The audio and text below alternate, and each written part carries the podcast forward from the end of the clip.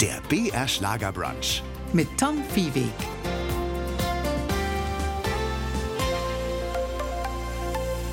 Grüß Sie. Mein heutiger Gast ist Autor, Moderator und zählt sich selbst zu den Genusswanderern.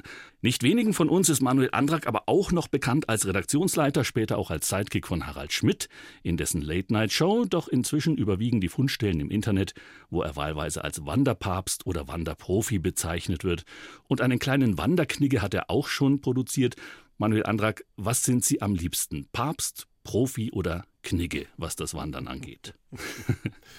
Nee, also Knigge streichen wir mal direkt. Das hört sich so förmlich an. Ja?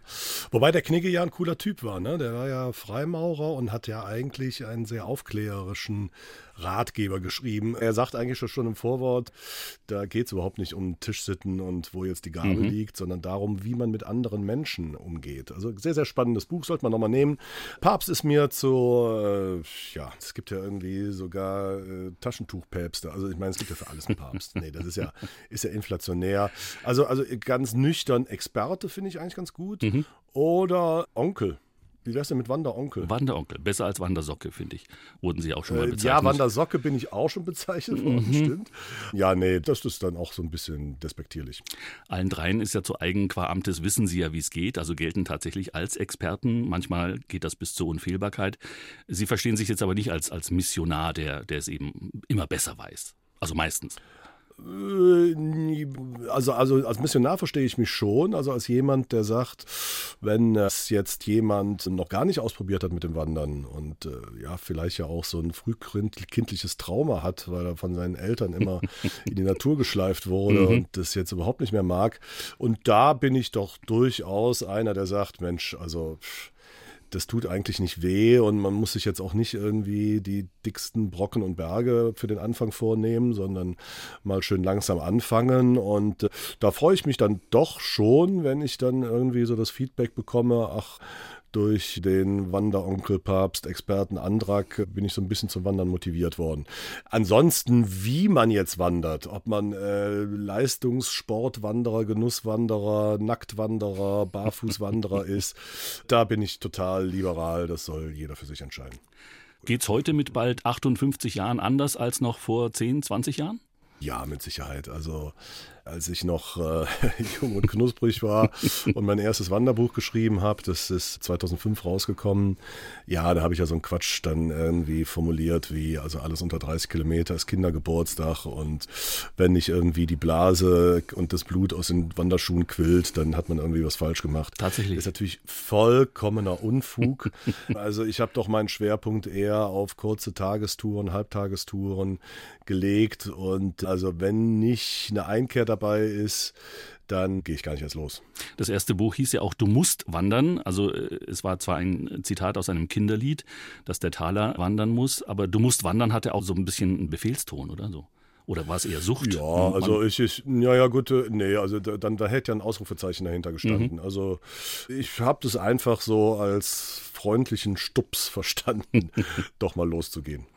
Wenn man nicht wandern würde, wenn man nicht gehen würde mit 58, würde mit 66 Jahren, wie Udo Jürgens singt, vermutlich aber nicht das Leben anfangen, sondern dann wäre es aus mit der Geschmeidigkeit und Beweglichkeit, oder? Ja, wahrscheinlich schon. Vor allem, wenn man dann auch noch das Motto dazu nimmt, bitte mit Sahne. nee, also es gibt so eine Riesenliste, wofür Wandern alles gut ist, gesundheitlich. Also Herz-Kreislauf und für die, für die Sehschwäche und man kriegt weniger Diabetes. Und ich, ich habe das mir nicht auswendig ausgelernt, aber es sind irgendwie so 30 Punkte. Und es ist wirklich so, also wenn man nicht wandert, ist man eigentlich schon tot. Und wenn man wandert, es äh, winkt das ewige Leben. Aber sie werden eigentlich, glaube ich, kaum einen begeisterten Wanderer finden, der sagt, ich mache das, weil das so gesund ist. Sondern da ist doch schon irgendwie die Entdeckerfreude, die Lust an der Natur, die, ja, der Spaß an dieser niederschwelligen Bewegung. Aber das sind ja, das sind ja keine Sportler. Wir sind ja keine Sportler. Ne? Es ist ja nicht höher, schneller, weiter und oh, jetzt gehe ich morgen den Weg, aber den ich letzte Woche in 57 Minuten gegangen bin, den gehe ich aber jetzt in 56,5 Minuten. ist ja Quatsch. Also das macht ja kein Wanderer. Also Wandern ist auch Und, keine äh, Sportart für Sie. Nein, absolut nicht, absolut nicht. Ich habe mal an so einem merkwürdigen einmaligen Veranstaltung teilgenommen im Bergischen Land in der Nähe von Köln. Das äh, hieß dann die Bergische 50. Das haben die Leute veranstaltet, die auch normalerweise den Köln-Marathon veranstalten. Mhm. Also da lief dann so die Zeit im Zielbereich, die man gebraucht hat für diese 50 Kilometer, die übrigens total öde waren und äh, teilweise kilometerlang auf asphaltierten Radwegen lang gingen. Mhm. Und das braucht echt kein Wanderer. So, und dann sah ich dann da, ich habe die Zeit schon wieder vergessen, sagen wir mal 8 Stunden, 32 Minuten, 17 Sekunden, 18 Sekunden, 19 Sekunden. Ich habe mich gefragt, was soll das jetzt? Glauben die, ich setze jetzt zum Endsport an? Mache hier einen auf olympisches Gehen oder so ein Quatsch? Nee, also das ist, also das, was auch in dieser Laufszene wirklich, glaube ich, so gut ankommt, dann kriegt man eine Medaille danach und eine Urkunde und da steht die Zeit drauf und man misst sich mit anderen mhm. und ist 25. in der Altersgruppe Ü50. Das ist beim Wandern nicht so das Ding. Wobei Sie haben ja den Vergleich. Sie haben ja auch jahrelang gejoggt und haben dann erst das Wandern entdeckt. Warum haben Sie aufgehört zu joggen? Äh, zwei Gründe. Erstens mal ist das bei weitem nicht so gesund. Also das hat mein Orthopäde mir dann klar gemacht, dass quasi beim Joggen jeder Laufschritt ja so eine Art Sprung ist, ne, der tierisch auf die Gelenke geht. Ja, also ich kenne hier auch da, wo ich morgens und nachmittags immer mit dem Hund gehe, bei mir im Saarland, da gibt es auch so einen Lauftreff und dann sehe ich dann diese Leute teilweise schon seit über zehn Jahren und da sind Leute dabei, die haben wirklich Haltungsschäden vom intensiven Joggen. Das ist ganz, ganz schlimm. Die sind schief und krumm und können mittlerweile auch gar nicht mehr laufen. Also ich kann Wer jetzt 20, 30 ist und äh, super sportlich, der kann mal gerne joggen. Aber ich kann wirklich Ü50 nur vom Joggen abraten. Das ist absolut ungesund für die Gelenke. Und äh, bei Wandern ist es ja, ne, man hüpft ja nicht rum, sondern hat irgendwie so eine sehr geschmeidige Bewegung. Also das ist der eine Grund, warum ich aufgehört habe. Und der andere Grund einfach sau langweilig. Ne? Also morgens im Stadtpark oder in der Grünfläche um die Ecke läuft man da seine Runden. Und beim Wandern ist es ja doch so, dass man sich äh, immer neue Wege sucht und Neues erleben will. Wir haben vorhin darüber gesprochen, dass das Wandern in seinen Augen zumindest keine Sportart ist, aber möglicherweise kann man in Joggingschuhen auch ganz gut wandern, oder? Da besteht ja auch so ein hoher Anspruch, Fetischismus erstmal an die Ausrüstung, bevor man überhaupt einen Schritt macht, Herr Andrack. Aber Sie sagen gerade, die Schuhe sind jetzt nicht egal, aber das können alle möglichen Schuhe sein. Hauptsache, man befühlt sich wohl drin. Ja, also da muss man dann wirklich auch nochmal unterscheiden, ob man jetzt im Mittelgebirge unterwegs ist, äh, eher vielleicht auch hügelig, sogar flach. Sie sind ja Mittelgebirgswanderer hauptsächlich. Ich bin Mittelgebirgswanderer, genau. Mhm. Und da wundere ich mich dann teilweise, wenn ich dann bei Wanderevents äh, auftauche und die Leute sind äh, fürs Matterhorn ausgerüstet. also Steigeisen unter den Schuhen ist, ist noch, dass die fehlen, ist noch das Einzige. Mhm. Nee, ähm, ich halte es auch ehrlich gesagt für eine Legende. Also das erzählen einem alle äh, Wanderschuhverkäufer, man solle doch bitte dann irgendwie so hohe Schuhe tragen wegen des Umknickens. Also ich meine, erstens mal müssten die Schuhe ja dann, wenn man wirklich nicht umknicken soll, äh, knapp unter die Knie gehen. Mhm. Ich hatte damit auch tatsächlich früher im Sportunterricht Schwierigkeiten und erinnere mich auch an so, so orthopädische Strümpfe, die ich dann da immer tragen musste. Ich wollte gerade sagen, bis unter so das Knie umknicke. hingen früher meine roten Wanderkniestrümpfe, die ich anziehen musste, als ich mit meinen ja, Eltern so, unterwegs war. Also oh, die kratzigen 70ern. aus Wolle. Die kratzigen, oh, genau. Gut. Also da hat sich schon modisch schon einiges verändert. Das waren ja noch diese Kniebundhosen, die in waren, die Richtig. auch, wo das Richtig. man nie gehalten hat, dieser, dieser komische Strick, mit dem man das festmachen ja. musste. Dann hat es gescheuert ja. in der Kniekehle. Ladenlos, auch im Hochsommer, musste man ja bei diesen Kniebundhosen. Mhm. Äh, die habe ich mir auch, als ich mich angefangen habe für Wandern zu interessieren, Ende der 90er Jahre, gab es noch, man soll es kaum glauben, echt in der Wanderabteilung in Köln, in dem Sportfachgeschäft, gab es nur diese Kniebundhosen. Und mittlerweile hat sich das ja komplett umgedreht. Und wenn man da in die großen Sportgeschäfte geht oder in die Sportabteilung von den Kaufhäusern, ist ja 40 Prozent des Sportartikelangebots Wandern. Ne? Und dann natürlich irgendwie auch sehr, sehr gerne, also statt Kniebundhose eine Zipphose, ne, das jetzt gerade hier bei diesem schönen Wetter. Also ich sitze hier auch nicht unten ohne, aber eben mit kurzen Im, im Hosen gerade. Im Zip-Zwiebellook. Äh, im, im, Im Studio, genau. Und ja, das finde ich halt einfach herrlich. Kurze Hosen sind was Tolles. Wobei das Schöne an diesen alten Klamotten aus den 70ern war zumindest, dass sie einigermaßen biologisch abbaubar waren. Jetzt die Funktionsklamotten von heute, die taugen zwar, wenn man sie benutzt, aber wenn man sie dann entsorgt, sind die ein riesen Umweltproblem, habe ich gelesen.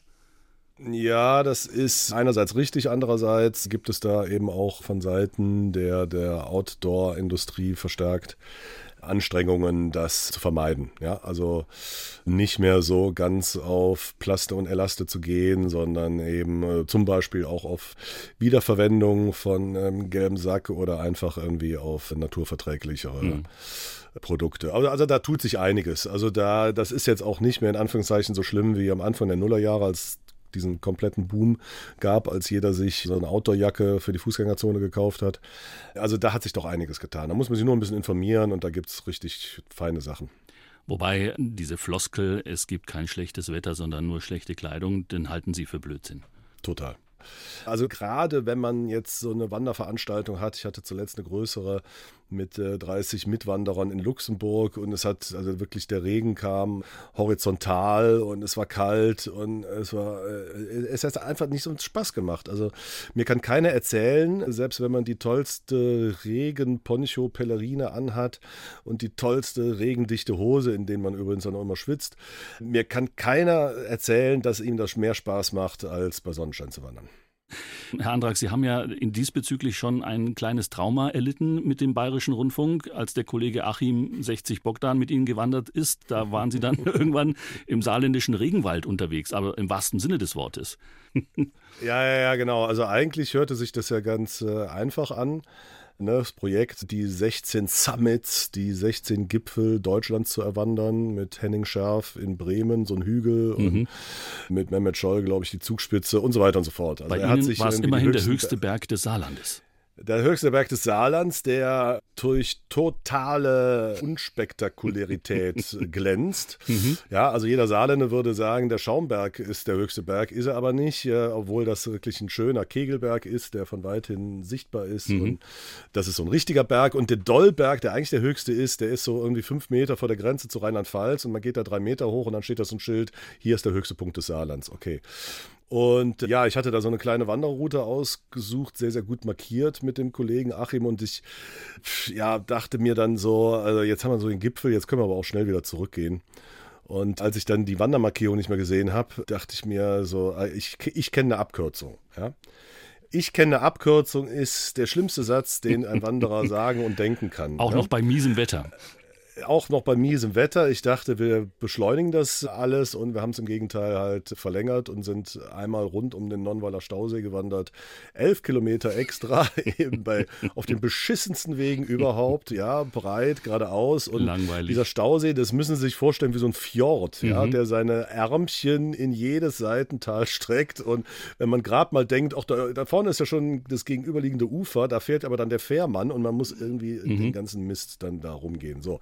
Aber das Ende vom Lied war, dass es natürlich sehr, sehr lustig war. Ne? Also, wenn man das geht, flucht man. Äh, und äh, ich glaube, Achim äh, Bogdan hat auch irgendwie das ganze Saarland verflucht währenddessen. Wir buchen, äh, Sie fluchen. Aber, das kenne ich auch noch aus ja, einer genau, anderen ja. Genau, genau. Mhm. Und, und, aber im Endeffekt war es natürlich irgendwie im Nachhinein, wenn man dann im Trockenen sitzt, war es eine coole Aktion. Also, das passiert selbst einem Wanderpapst manchmal. Ja, das ja, hakt man dann einfach ab. Wo sind Sie denn zuletzt gewandert unter etwas schöneren, angenehmeren, glücklicheren Bedingungen? Die letzte Wanderung war äh, vor vier Tagen am Rhein. Mhm. Äh, von äh, Bad Breisig nach Brolützing. Das wird euch jetzt in Bayern und Franken nichts sagen. Gar nichts, den das Rhein ist also zwischen, zwischen, Bitte? Ja, denn, ach, der Rhein ist bekannt, echt? Das ist so ein kleiner Nebenfluss, der, weiß ich nicht. Das was. Weiße Haus am Rhein, ja, genau. Äh, ja, nee, das ist so äh, zwischen Bonn und Koblenz. Und mhm. das ist, äh, das ist schon sportlich. Also äh, wenn man da am Rhein lang geht. Erstens mal wunderbare Burgen, tolle Blicke auf den Fluss und äh, ja, dann äh, doch ganz viele Kerbtäler. Das heißt, wenn man oben ist, kann man dann direkt mal wieder runtergehen und dann wieder hoch und wieder runter und so. Also man kriegt dann schon ein paar Höhenmeter zusammen. Und warum ist es am Rhein so schön? Ja, da kommen wir jetzt mal ganz geschickt, glaube ich, auf mein aktuelles Buch, weil man dort dann ganz intensiv das Wanderglück erleben kann. In mhm. all seinen Facetten. Also das Flussglück, das Wasserglück, das Burgenglück, das Waldglück, das Einkehrglück natürlich nicht zuletzt.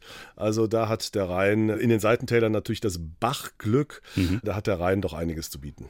Und dieser Weg hätte auch die Chance, eventuell in dem Kapitel über die Flusswege mit dem Flussglück einen Platz zu finden. Absolut, dieser Weg taucht da auch, glaube ich, auf. Er taucht auf jeden Fall aber in dem Kapitel über das Burgenglück auf, weil wir sind da auf dem Rhein-Burgen-Weg gewandert und da ist wirklich die Burgendichte phänomenal. Der Wanderexperte Manuel Andrak ist heute zu Gast im BR Schlager Brunch. Wir haben über das Flusswandern schon gesprochen, über die verschiedenen Glückskategorien, die man beim Wandern erfahren kann. In Franken gibt es natürlich viele Mittelgebirge. Herr Andrak, Sie haben gesagt, Sie sind Mittelgebirgswanderer. Also ich war im Frankenwald mhm. zuletzt mhm. vor ein, zwei Monaten. Da war ich wirklich geschockt, weil mhm. aufgrund dieser Borkenkäferproblematik da wirklich ganze Anhöhen abgeholzt werden. Man hat dann zwar schöne Blicke nach Thüringen drüber jetzt, aber das wirkt wie so eine eine Mondlandschaft und, und nicht sehr gesund. Haben Sie solche Frustwanderungen auch schon hinter sich? Ja, ja, klar. Also das ist ja in den letzten Jahren, also spätestens seit diesem Trockensommer 2018, nicht mehr zu übersehen, die Problematik.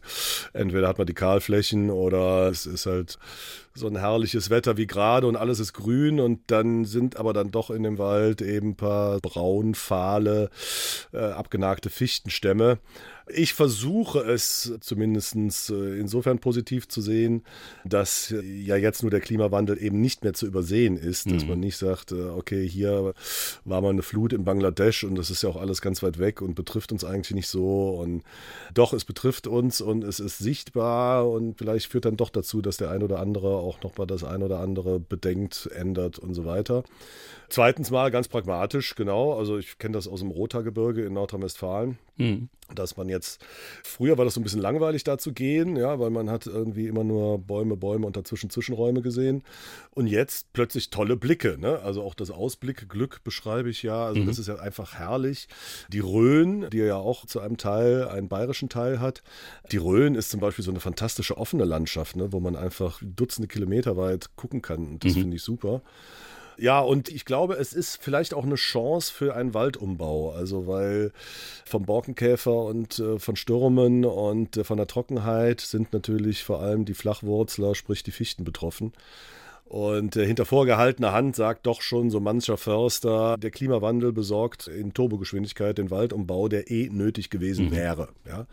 Und ich sehe das hier auch äh, im Saarland immer in meinen Lieblingsstrecken. Also die Forstbehörden sind nicht untätig. Also da wird ordentlich äh, der Spaten in den Boden gehauen und neue Setzlinge gesetzt. Das dauert natürlich alles eine Weile, aber die sind ja nicht blöd. Die pflanzen jetzt keine neuen Fichten, sondern natürlich klimaresistentere Baumarten. Und ja, hoffen wir, dass der Wald da genug Regenerationskraft hat. Also klingt komisch, aber man könnte schon sagen, dass Klimawandel und vielleicht auch Corona so etwas äh, den Wandertrend quasi unterstützen, verstärkt haben? Klimawandel jetzt nicht unbedingt, aber Corona auf jeden Fall. Die Leute sagen ja jetzt nicht, huch, tolle Kahlfläche, ich gehe jetzt mal nach draußen. Aber es wird doch schon von den Touristikern auch jetzt nicht mehr versteckt, sondern offen irgendwie da mit dem Thema umgegangen. Waldschäden und Corona war natürlich ein absoluter Katalysator. Also gerade im ersten Lockdown oder in den ersten beiden Lockdowns, sagen wir mal, als noch nicht mal wandern, ne? Achtung, also das war ja dann auch noch dieses Wording, wie man heute so schön sagt. Mhm. Spazieren gehen war erlaubt, ne? Weil man hatte dann vielleicht so die Angst, die Leute machen sich jetzt mehrere Tage auf die Socken, was aber ja dann auch nicht ging wegen mangelnder Übernachtungsmöglichkeiten und dann hätten die sich weit von zu Hause wegbewegt, bla bla. Meiner Meinung nach ist sowieso die Grenze zwischen Spazieren und Wandern fließend und da hat man dann doch gesehen, dass viele Leute irgendwie eben in die Natur gegangen sind, gewandert sind. Und da äh, fühle ich mich auch missionarisch tätig, dass ich dann auch mal sage, probiert doch mal irgendwie die Wege aus, die nicht so auf der Hand liegen. Weil gerade in Bayern hattet ihr natürlich das Problem, dass so Hotspots wie Garmisch-Partenkirchen, Oberstdorf. Da wollte da, dann jeder hin. Da wollte dann jeder hin, weil das jeder kennt. Ja, in Nordrhein-Westfalen war es das Siebengebirge. Und äh, ich habe dann irgendwie immer den Leuten gesagt, äh, geht doch mal da wandern, was euch nicht als allererstes einfällt. Ja, sondern denkt mal drüber nach. Es gibt so eine verrückte Sache wie das Internet und da kriegt man irgendwie tausende Tourentipps, aber es hm. muss echt nicht immer der Hotspot sein. Herr Antrag, wir haben über Lockdown und Corona schon gesprochen, ein äh, quasi Beschleuniger auch des Wandertrends. Was ich am meisten vermisst habe in diesen Wanderungen, bei diesen Wanderungen in der Corona-Zeit, war die Einkehrmöglichkeit. Dieses Einkehren ist für Sie ein zentraler Bestandteil von Wandern, oder? Absolut. Also in der Tat bin ich ein großer Gegner der Rucksackverpflegung und ein großer Freund der Einkehr. Warum? Ich finde, eine Einkehr ist erstens mal gelebte, im doppelten Sinne, Wirtschaftsförderung. Mhm. Man sollte die lokalen Gastronomen äh, unterstützen, die haben es schwer genug. Personal, Kosten und so weiter. Und zweitens finde ich es ziemlich unsinnig, wenn ich mich auf die Socken mache, eine neue Gegend, eine neue Landschaft kennenlerne, neue Wanderwege, neue Natur. So, und dann packe ich mir die Stulle ein, die ich zu Hause mit Leberwurst am Küchentisch geschmiert habe. Nee, da möchte ich doch dann auch die regionalen Spezialitäten, äh, die Weine der Region, auch da sind wir beim Thema Franken, da habe ich schon viele Weinwanderungen gemacht. Absolut. Äh, ich möchte irgendwie das regionale Bier möchte ich auch ein fränkisches Thema. Auch, genau. Also was Getränke-Spezialitäten angeht, da seid ihr ganz weit vorne. Hier, der Bierwanderweg, Aufsess. Der Weg ist nicht so schön, aber den kann man sich schön trinken. Das Bier ist fantastisch. Sie schreiben in Ihrem Buch, Sie können sich an nichts mehr erinnern, was den Weg angeht, aber das Bier war gut. Manchmal sind es ja auch die Menschen, mit denen man wandert, wenn man nicht Solo-Wanderer ist, so überzeugt der Herr Antrag. Mit wem sind Sie denn gewandert, wo Sie heute rückblickend sagen würden, das war ein echter Gewinn, das war ein Glück, dass der mitgegangen ist? Oder die. Oder die. Ja, das würde ich jetzt gar nicht ausschließen. Ja, ja, also ich habe meine jetzige Frau sozusagen beim Wandern kennengelernt. Also mhm. ich habe da immer so eine Neujahrswanderung veranstaltet in einem Reiterhof in der Eifel. So, dann hieß es, ja, ob sie denn mitwandern dürfte, fragte mich so die Reitlehrerin. Ich so, natürlich darf die mitwandern. Und dann kam sie aus Saarbrücke und dann sind wir gewandert in der Gruppe und haben uns kennengelernt. Punkt. Zum Glück sind sie nicht mit ihr an den Nonnenweiler Stausee gewandert. Das hätte wahrscheinlich nicht zu weiteren sozialen Beziehungen geführt. Zweite Stunde BR Schlager Brunch. Wir sprechen heute mit Manuel Andrak, seines Zeichens Sidekick von Harald Schmidt. Als solcher haben Sie damals auch ein Trauma erlitten, Herr Andrak, dass Sie so lange mit einem solchen Menschen, mit einem so großen Ego, so einem großen Künstler immer so in zweiter Reihe auftreten mussten, so als sein Punching Ball, als der, der alles aushalten müsste. In der Show hatte man oft den Eindruck, dass sie das alles so an sich abperlen lassen, aber das ging ja über, wie viele Sendungen haben sie zusammen gemacht? Tausend? Knapp tausend, ja. Knapp tausend. Mm, ja, als Punching Ball habe ich mich eigentlich nicht gesehen. Also das war eher der Kollege Feuerstein bei Schmiteinander. Der, der musste auch leiden, also richtig leiden. Ja, mhm. das war, der musste richtig leiden. Aber der hatte auch ein anderes Ego als ich. Nein, aber im Prinzip habe ich ja diesen Platz gefunden, weil ich ja langjähriger Redakteur, Redaktionsleiter der Show war, dann doch auch schon hinter der Kamera eine gewisse Wegstrecke mit Harald Schmidt zurückgelegt habe. Und weil ich eben nicht um jetzt mal einen berühmten Comic zu zitieren, Großvezier anstelle des Großveziers mhm. werden wollte, sondern äh, ich wollte halt Redaktionsleiter bleiben und wir haben halt einfach die Gespräche, die wir sowieso auch dann vorher hinter der Kamera geführt haben, vor die Kamera verlegt und das ist sehr, sehr lustig geworden. Ich mache gerade einen Podcast About Schmidt Show mhm. und krame da nochmal so in den alten Sachen rum und erzähle so ein bisschen, wie was gekommen ist, ne, so ein paar Hintergrundinformationen zu den schönsten Studioaktionen und den desaströsesten Sendungen, wie der vierstündigen Fahrt über den Rhein. Genau. Und da sehe ich dann doch auch, wenn ich dann auch so diese alten Ausschnitte bei YouTube mir angucke, ist ja jetzt auch schon alles 20 Jahre her, die gute alte Zeit. Ich sehe dann doch immer, dass meine Rolle gar nicht so klein war. Dass es eher ja, so ein Ping-Pong war zwischen uns beiden. Mhm. Ne? Und natürlich, er ist der Chef, er ist der geniale Moderator, der vorne dran steht und den Weg frei macht. Und da war ich mit meiner Rolle mega zufrieden die Rolle des Sidekicks ist ja gerade deswegen, den Hauptakt quasi auch gut aussehen zu lassen. Da muss man sich auch immer wieder zurücknehmen. Absolut. Also bevor ich da saß, kannte ich ja diesen Begriff gar nicht. Habe mich da mal ein bisschen schlau gemacht. Das spannendste Sidekick-Verhältnis war ja Stan Laurel und Oliver Hardy. Äh, Stan Laurel war der große Meister, ne? also bei uns als doof bekannt. Und der etwas dickere Oliver Hardy war der Sidekick. Der ja. hat auch nur 10% Gage bekommen. Der Doofe hat auch mehr verdient, halt, genau. Ja, der hat sich halt die ganzen Sketche oder Sachen ausgedacht und der andere war eben in Anführungszeichen nur Darsteller. Wobei ich sagen muss, also über 10% von Harald Schmidt hätte ich mich sehr gefreut. Apropos Darsteller, Folge 1199 ist für mich legendär. Ich hatte das Glück, sie live zu sehen und es gibt sie, glaube ich, auch noch auf YouTube. Das Essen im Zug. Eine halbe Stunde sitzen sie sich gegenüber und tun so, als würden sie Bahn fahren und packen dann tatsächlich das Mitgebrachte. Da sind wir wieder bei der Verpflegung. Alles Mögliche, da erfährt man und lernt man auch, dass sie kein Schweinefleisch essen und keine Butter vertragen, ja. unter anderem. Ja. Aber das ist tatsächlich, warte, ich gebe dir was für die Und dass Hände. der Requisiteur oh, noch vergessen ja. hat, bei den Schabletten das Plastik Das Plastiktrennblatt, genau, ja. Echt, da waren sie live im Studio. Das Nicht live im Studio, ist, aber ich, ich habe tatsächlich am Fernsehen gesehen und ich habe mich sehr gefreut, als ich das wieder gefunden habe. Also bitte googeln Essen im Zug, Manuel Antrag und Harald Schmidt, legendär. Ja. Nächste Ziele. Bei mir privat zumindest, vielleicht können Sie mich da beraten, Herr Andrak. Ich plane jetzt mal wirklich äh, über Südtirol hinauszugehen, wo ich auch sehr gerne gewandert bin. Entlang von Wahlwegen beispielsweise, also auch immer mit Wasser begleitet, dass es wirklich hinter jeder Windung des Weges anders aussieht. Das hat damals auch mein kleiner Sohn geschätzt, den ich immer motivieren musste. Ich wollte jetzt mal nach Nordmazedonien mit Kollegen. Ähm, ich habe gehört, Sie haben da eine ganz besondere Beziehung zu diesem Balkanland.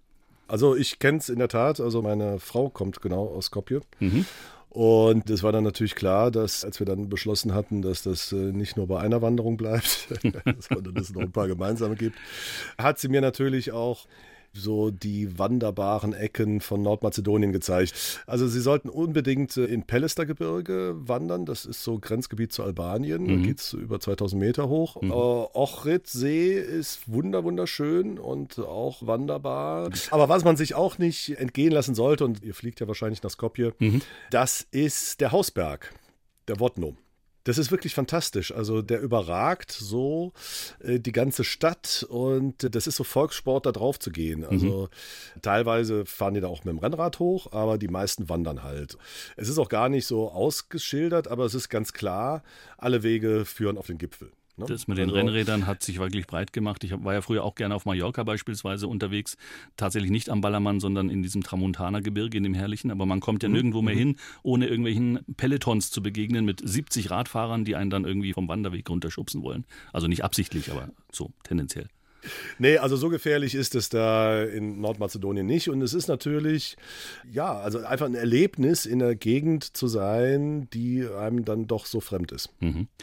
Meine Oma stammt ja aus Epirus, das ist Nordgriechenland, über den Berg drüber sozusagen Richtung Süden. Da habe ich die mhm. Landschaft wirklich sehr als karg und eher abweisend als Kind in Erinnerung. Insofern bin ich da sehr gespannt, wie das denn in Nordmazedonien ausschaut. Also so Wandern im Ausland, ist das auch was, was Sie jetzt nur rein privat ab und zu machen, tatsächlich beispielsweise durch Ihre äh, Frau? Oder äh, ist das auch ein Reiz, mal Mittelgebirge außerhalb der deutsch-österreichischen, schweizerischen Grenzen kennenzulernen? Habe ich immer mal wieder gemacht, ist aber dann doch so, dass ich sagen würde, größtenteils treiben mich halt die Wege um, mit denen ich auch einfach Geld verdiene. Ne? Und die Anfragen, die kommen halt eben vor allem aus Deutschland, aus den deutschen Mittelgebirgsregionen. Und die Aufträge, die gab es auch schon von Geospezial zum Beispiel, mhm. eben in den Indischen Ozean zu wandern, in, wie heißt denn das noch, bei Madagaskar? Réunion, La Réunion heißt die Insel. Wenn du schnell gehen willst, dann gehe alleine. Wenn du weit gehen willst, dann musst du mit anderen zusammengehen. Das ist ursprünglich eine afrikanische Weisheit, gilt aber auch für den Jakobsweg beispielsweise nach Santiago de Compostela oder eben die berühmte Alpenquerung von Oberstdorf nach Meran. Das sind aber mhm. genau diese Wanderwege, wo sie sagen, ja, das liegt vielleicht im Trend, ist aber eben nicht mein Ding. Nicht nur, weil da viele Leute unterwegs sind zu bestimmten Zeiten, sondern weil diese Wege auch zum Teil ja durch Gegenden laufen, wo man eben, wo es nicht schön ist, also wirklich.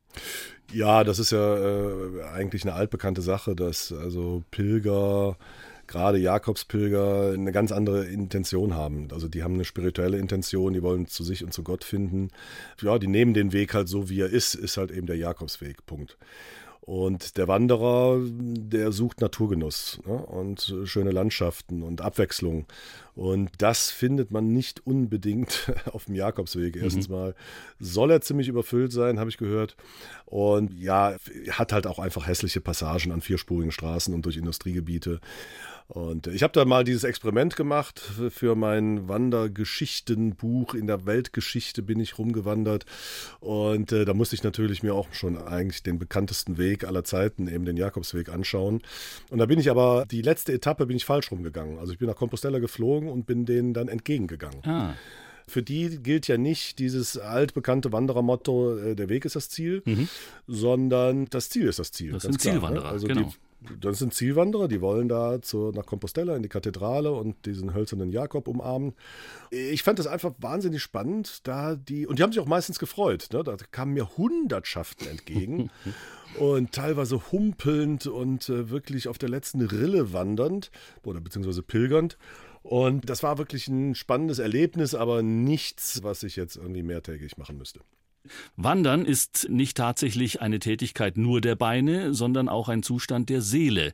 Das hat äh, Josef Hofmiller gesagt, ein Oberallgäuer übrigens. Wir haben aber jetzt gerade auseinanderklamüsert, Herr Andrak. Pilgern und Wandern sind schon zwei Paar Stiefel und der Wanderer möchte sich gar nicht so sehr mit sich selber beschäftigen. Aber so ein klein bisschen spirituell kann es schon auch im Mittelgebirge werden, oder? Ja, absolut. Es ist vielleicht auch einfach nur eine Frage der Bezeichnung. Also dieses Hochgefühl, diese Glücksgefühle, die ich ja auch in meinem neuen Wanderglückbuch beschreibe, die haben natürlich was Spirituelles. Ne? Also das ist ja jetzt nicht nur reine Neurowissenschaft, sondern so dieses äh, Gipfelglück zum Beispiel, dieses sprichwörtliche, ne? Mhm. es geschafft zu haben und diese Ausblicke zu haben. Und, warum wollen wir immer nach ähm, oben? Also warum, warum geht es tendenziell immer rauf und jetzt nicht irgendwie in enge Täler oder, oder dunkle Klammern? Ja, ja, die dunklen Klammern und engen Täler sind ja auch wunderschön. Aber ich glaube, gerade das Gipfelglück hat dann doch noch zusätzlich diese sportliche Komponente. Ne? Also es ist auch, habe ich zumindest bei einem Soziologen mal gelesen, auch so eher so ein Männerding. Mhm. Klar, haben auch schon Frauen in die Gipfel erstürmt, aber so dieses absolut zielgerichtete, ich muss zum Gipfelkreuz mich im Gipfelbuch eintragen, dass ich es geschafft habe, hm.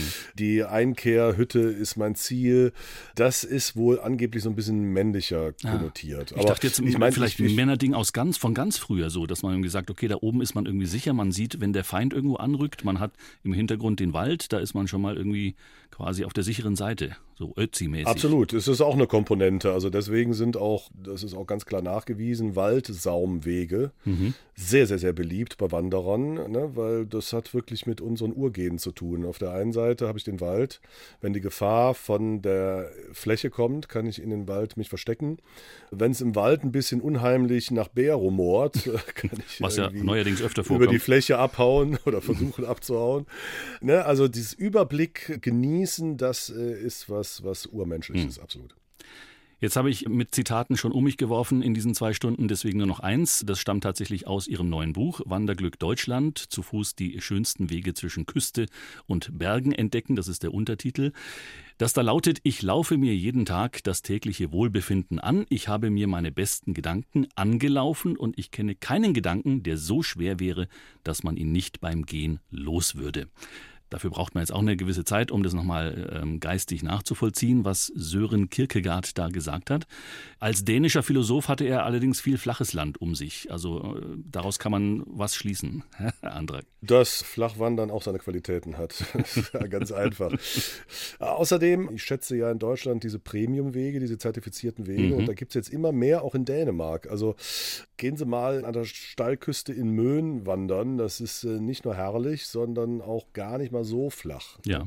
Ich glaube, dass man eben da auch Abschied nehmen muss von der Vorstellung, dass jetzt Wandern unbedingt was mit Schweiß und Anstrengung zu tun hat. Also mhm. gerade wenn ich mir so den ollen Kierkegaard vorstelle, wie er durch flache Felder dänische Landschaft wandert, mhm. dann ist man ja auch gar nicht abgelenkt. Man ist ja dann eben nicht abgelenkt und kann eben mhm. diese Gedanken entwickeln. Ne? Also Sie werden auch dieses Phänomen nicht bei Radfahrern finden, weil die, selbst wenn das natürlich automatisiert ist, da in die Pedale zu treten, aber man muss schon so ein bisschen auf den Weg und auf den Lenker und auf den Bordstein mhm. und auf tausend Sachen arten und auf die Bremse und dann geht es wo man es noch mehr bremsen, dann geht es hoch, dann muss man noch mehr strampeln oder schalten. Also äh, beim Wandern entfällt das alles. Ne? Das ist äh, ganz klar, Schritt für Schritt geht das vorwärts und äh, deswegen habe ich auch wie Kierkegaard immer gesagt, äh, Wandern ist eigentlich ein Kreativkraftwerk. Einfach weil im Gehirn genug Platz ist beim Wandern. Wanderglück Deutschland. Zu Fuß die schönsten Wege zwischen Küste und Bergen entdecken, so heißt das neue Buch von Manuel Andrak, Wanderexperte. Herr Andrak, Sie stellen in diesem Buch Glückswege vor, aber das ist jetzt kein Buch, das man quasi im Rucksack mitnimmt, auch so formatmäßig nicht. Es ist ja auch ein Bildband gleichzeitig. Ja, es ist auch durchaus mein erster Bildband. Das hat mich auch sehr, sehr gefreut, dass man also so ein bisschen quasi von diesem Nutzwert weg ist. Also da gibt es jetzt auch keine Skizzen, wo die Wege langlaufen, so mhm. Mini-Landkarten oder so. Es sind pro Glückskategorie zehn Wege, die ich empfehle. Äh, insgesamt 16 Glücksfaktoren.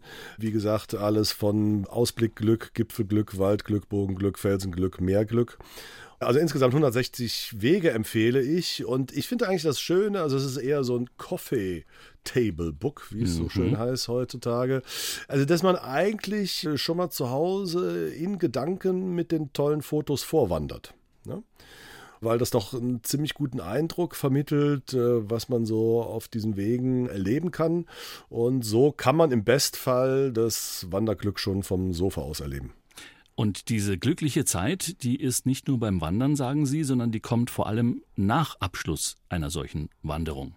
Ja, das Belohnungsbier oder ich meine, wer jetzt irgendwie äh, nicht so dem Alkohol zugeneigt ist, der kann natürlich auch eine Apfelsaftschorle trinken. ich kenne viele Leute, die sagen, also das größte Wanderglück ist für sie der Moment, wo sie loslaufen und diese ganze Vorfreude da ist. Mhm. Und der Moment, wo sie sich das erste Mal setzen und dann so ein kühles Hefeweizen trinken. Mhm. Vielleicht auch das Glück, ja, diesen Schweinehund besiegt zu haben, der einen empfohlen hat vorher, man soll doch lieber auf dem Sofa bleiben. Oder der Kampf gegen gewisse Enzyme im Körper. Das ist ja nicht nur ein legendärer Schweinehund, sondern teilweise will der Körper auch nicht so wirklich. Und man muss da über diese Schwelle kommen. Ja, ja, also denke ich. Also ich kenne das ehrlich gesagt nicht. Also ich bin ja auch immer ein großer Planer und äh, habe jetzt auch schon meine nächsten zehn Wanderungen wieder minutiös vorgeplant. Fahre ich da mit der Bahn hin? Wo geht's los? Wann ist die Einkehrmöglichkeit? Ach nee, die Wanderung mache ich doch nicht am Mittwoch, weil da ist gerade Ruhe Ruhetag. Wirklich, ich bin noch nie aufgestanden und habe gesagt, oh nee, und jetzt, och, und, oh, nee, doch lieber nochmal umdrehen. Mhm. nee, also ich stehe dann wirklich schon parat wie eine Eins und yes, gleich geht's los. Und Sie sind ja auch Hundebesitzer, glaube ich, oder? Ich bin auch Hundebesitzer, den, ja genau. Denen also geht das sowieso ich, ab. Ja, das ist irgendwie, obwohl also der erste Hund, den ich habe, den ich auch als Welpen erzogen habe, hm. den habe ich aus der Nähe von Hannover. In Corona-Zeit musste man Tiroler. ja weit, weit wegfahren, mhm. um einen Hund zu kaufen. Und dann kannte der nur Felder vom Gassi gehen und der hat sich mit allen Vieren gesträubt, in den Wald zu gehen. Ich war kurz davor, den wieder zurückzugeben, ne? also äh, Retoure. Also mhm. ich meine, wo gibt's denn das? Ein Hund, der nicht in den Wald will. Aber bei dem Herrchen, sag ich mal, ja, ist der Hund jetzt auch ein großer Wanderexperte. Also selbst in Gegenden, die er nicht kennt, guckt er mich dann immer so an, na, gehen wir jetzt links oder rechts? Und er weiß schon, dass ich lieber die Pfade gehe und, ne, also er kann ja auch keine Wanderwegmarkierungen sehen, okay. aber er findet fast immer den richtigen Weg. Ist fantastisch. Apropos Tiere, Sie haben da in Ihrem Buch auch Tierwege. Äh, also Wanderer sind glücklich, mhm. wenn sie Tiere sehen, aber mhm. Tiere ja nicht unbedingt glücklich, wenn sie Wanderer sehen. Richtig. Ja. ja. den Satz haben sie aus meinem Buch geklaut. da, da, Zitat. Da, da, möchte ich mal die Anführungszeichen Quelle und vorne dran sehen. Antrag. Ja, genau. Quelle, Quelle Antrag. Ja, nein, also ich habe das bei meinen Kindern immer gesehen, wenn ich mit denen wandern gegangen bin. Klar habe ich dann da interessante Wege ausgesucht und dann ist da vielleicht irgendwie im Wald so ein Kinderspielplatz toll, ein Bach, äh, ja, super Sockenschuhe ausziehen und dann rumplanschen. Mhm. Aber am glücklichsten waren die doch, wenn dann irgendwie so Viecher am Wegrand waren. Ne? Egal, ob das Kühe sind oder Pferde und ein Esel zum Streicheln. Ameisenhaufen, genial. Oder dann ein Fischreiher steigt auf. Ich habe im Buch auch so ein Beispiel mit Ameisen Adlerwarte am Wegrand äh, mit Wiesenten, ja, diesen urzeitlichen Bisons, sage ich mal, die sogar teilweise frei rumlaufen in Nordrhein-Westfalen. Und das ist auch so, auch immer so ein spezielles mhm. Wanderglück, Tiere am Wegrand. Aber da vergeht ja dann auch Zeit. Muss diese Zeit dann auch einfließen in diese Formel, die Sie entwickelt haben, des Leistungskilometers? Also wenn man da zwei Stunden noch mit dem Ameisenhaufen verbringt? Ja, das ist ja individuell. Also man verbringt da mit vielem Zeit. Also wenn man auf den Gipfel gestiegen ist, steigt man ja auch nicht direkt wieder runter, sondern genießt erstmal die Aussicht und bis man wieder bei Einkehr, bei Einkehr vergeht Zeit, genau, bei Einkehr vergeht Zeit und so weiter und so fort. Mhm. Nee, das mit dem Leistungskilometer ist nur so gedacht, dass man so ein bisschen, weil ich mache ja karge Angaben zu den Wegen, die ich empfehle, aber auf jeden Fall gebe ich an, wie lang die sind und wie viele Höhenmeter das sind. Und da kann man so ein bisschen einschätzen, ah, ist das was für mich oder überfordere ich mich damit vielleicht? Äh, also der Leistungskilometer errechnet sich äh, so, dass man einfach sagt, man rechnet zu der Wegeslänge nochmal für jeden 100 Höhenmeter ein Kilometer drauf. Also wenn ich einen Weg habe, der 10 Kilometer lang ist und 400 Höhenmeter hat, sind das eigentlich 14 Leistungskilometer, weil das halt was anderes ist, als 10 Kilometer flach zu gehen. Und das ist dann vielleicht nicht unbedingt etwas für einen Wanderanfänger, aber wenn man schon mal so ein paar kürzere Touren hat, dann kann man sich dann auch diese Leistungskilometer zutrauen. Das Wandern ist des Müllers Lust, gehört zusammen. Wandern und Singen, man weiß es noch bei Gewaltmärschen, früher bei der Bundeswehr Gesang motiviert. Äh, singen Sie auch tatsächlich manchmal, auch äh, um die letzten Reserven zu aktivieren, beispielsweise? Eher nicht, eher nicht. Also was ich mit meinen Kindern gemacht habe, äh, das war immer ganz schön, so ein Kanon singen, ne? damit es nicht langweilig wird beim Wandern, so Bruder Jakob oder sowas. Ohrwürmer habe ich meistens. Ja, äh, die, die singe ich aber dann nicht laut. Die gehen dann einfach nicht weg. Ein belegtes Brot mit Schinken. Und, ja, ne, ja, sowas eher. Also ich, ich bin ja großer Alexandra-Fan. Ne? Ah dann sind ja dann teilweise auch tatsächlich Bäume beim Wandern zu sehen. und dann denke ich immer, diesen trauriges ja. Lied, mein Freund der Baum ist tot. Umarmt ihn und äh, Baumbaden ist ja jetzt vielleicht das neue Waldbaden. Waldbaden, ja. Also Habe ich auch mal ausprobiert. Ich neigte eher so zu Spott und Ironie, als ich mhm. davon hörte. Aber der Mensch, der das äh, mit mir gemacht hat in Boppard am Rhein, der Dieter, der hat sich direkt selber Waldbademeister genannt. Und das okay. fand ich dann schon schön. Und wenn man sich darauf einlässt, also der hat dann auch so mit Klangschalen rumgefuhrwerkt. also, also Bäume umarmen habe ich mich geweigert. Ja, wie gesagt, also da ist für mich eine Grenze erreicht. Ja. Aber hat man so ein bisschen barfuß sich mal ins Laub legen und also das ist so, sich ein bisschen mehr Zeit zu lassen einfach. Also ich habe ja dann normalerweise beim Wandern doch einen flotten Schritt drauf, aber sich dann im wahrsten Sinne des Wortes da in dem Wald zu baden, das hat schon was. Manuel Andrak, vielen Dank für das neue Buch, das Sie uns mitgebracht haben. Wanderglück Deutschland. Zu Fuß die schönsten Wege zwischen Küste und Bergen entdecken. 208 Seiten. Erschienen im Bruckmann Verlag. Die Reihe National Geographic, so heißt der Verlag ja im Endeffekt auch. Bleibt Ihnen zu wünschen, dass Sie viele Ziele finden. Vielleicht für das nächste Buch. Wo geht's als nächstes hin? Als nächstes geht's an die Mosel. Ein bisschen wandern und Wein. Dann wünschen wir, dass diese Wanderung glücklich verläuft, dass das Buch wieder ein Bestseller wird und die drei Gs wünschen wir Ihnen auch Gesundheit, Glück und Gelassenheit. Vielen Dank fürs hier gewesen sein. Dankeschön. BR Schlager. Der BR Schlager Brunch. Jeden Sonntag von 10 bis 12 Uhr auf BR Schlager.